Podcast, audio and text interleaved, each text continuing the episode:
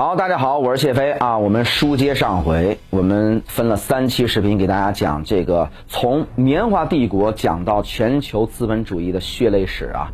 呃，今天我们来到最后一讲，第三讲。欧洲资本家因为需要摆脱美国对棉花原料的控制，他们通过这个帝国的力量，殖民主义把这亚洲、非洲的大部分地区啊，就作为新的棉花产地了。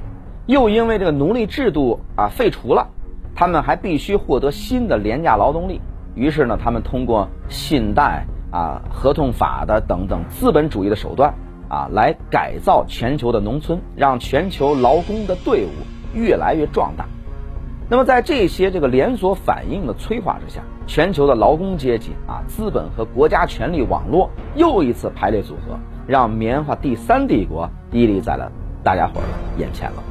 那么，和前两期视频我们讲的这个。啊，前两个棉花帝国不同的是，这个新的棉花帝国更加等级分明，啊，这一点体现在棉花经济的全球分工当中。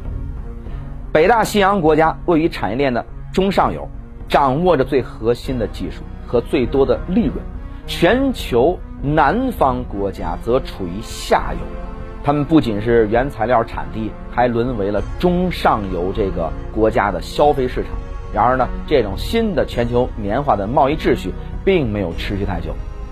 进入到了二十世纪，北大西洋国家失去了以往的优势，因为全球的南方国家迎来了机械化棉花产业的这个迅猛发展，棉花帝国的中心奇迹般的回到了棉纺织业起源的地方。为什么这些原本处于产业链下游的国家会成功的逆袭呢？资本家呀。曾经利用国家机器动员廉价劳动力的行为，在推动了资本主义工业化的同时，也让劳工阶级扩大并觉醒了。工人们学会反过来利用法律对资本施加压力。工业化程度越高的国家，这工人阶级的这个行动力它就越强。啊，据说啊，在这个十九世纪的八十年代。英国工会组织了约百分之九十的英国工人，成立了世界上最强大的工会。那么，英国工人呢，率先通过工会和游行的这个运动啊，要求降低工作时间啊，提高工作待遇和改善工作环境等等。他们成功了，当然这就意味着英国的棉花产业也失去了国际的竞争力，因为和发展中国家相比，你英国的劳动力成本啊，实在是。太贵了，这就给劳动力成本更加低廉的国家创造了奋起直追的机会。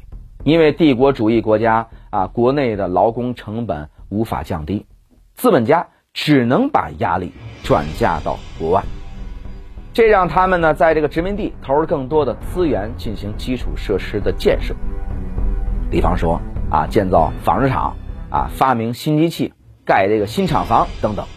同时呢，他们还在殖民地搭建了什么铁路啊？短期来说，确实运输原材料和纺织品更方便了。长期来看，对殖民地自身的工业化加速的好处显而易见。而他们呢，对这个棉农和纺织工人这些劳工阶级的压迫也就更加残酷。强迫劳动就是其中的一个手段，但是。哪里有压迫，哪里就有反抗啊！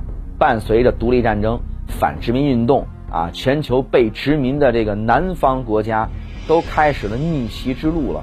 我国的棉花工业正是这样成功逆袭的。现如今呢，我国已是全球最大的原棉产地之一了。不仅如此，我国还是全球最大的棉花消费国和纺织品的生产国。我们自个儿生产的棉花呢，不仅不够我国使用，还需要进口。而我国的纺织品成品的足迹更是遍布全球。而美国、英国等发达国家这些年来，则一直在用这种关税和其他的保护主义措施啊，维持着他们国内棉纺织业。你看，有一组数据啊，就很具有说服力。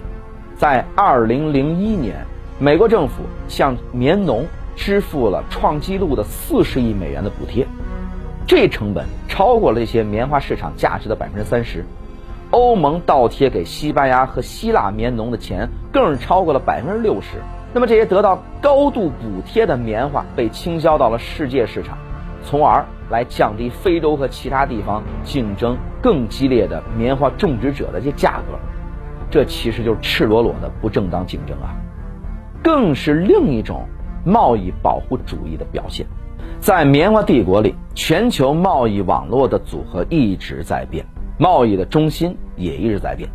但是呢，不变的是每一个国家都在不遗余力地捍卫自己的利益，尽其所能地占据优势地位，甚至不惜用拙劣的方式。当然了，这个棉花帝国只是一缩影啊。过去全球贸易网络的核心是棉花，那么今天以及未来又会是什么呢？在未来。那个占据全球贸易核心的商品，依旧会按照我们讲的棉花帝国的游戏规则运行吗？我们也需要拭目以待呀。好了，分三期，谢飞给大家讲的从棉花帝国看全球贸易的血泪史，啊，在今天啊就已经全部讲完了。如果您对我的内容感兴趣，认同我的观点的话，欢迎您点赞、留言、加关注，一键三连啊，我们。下期再见。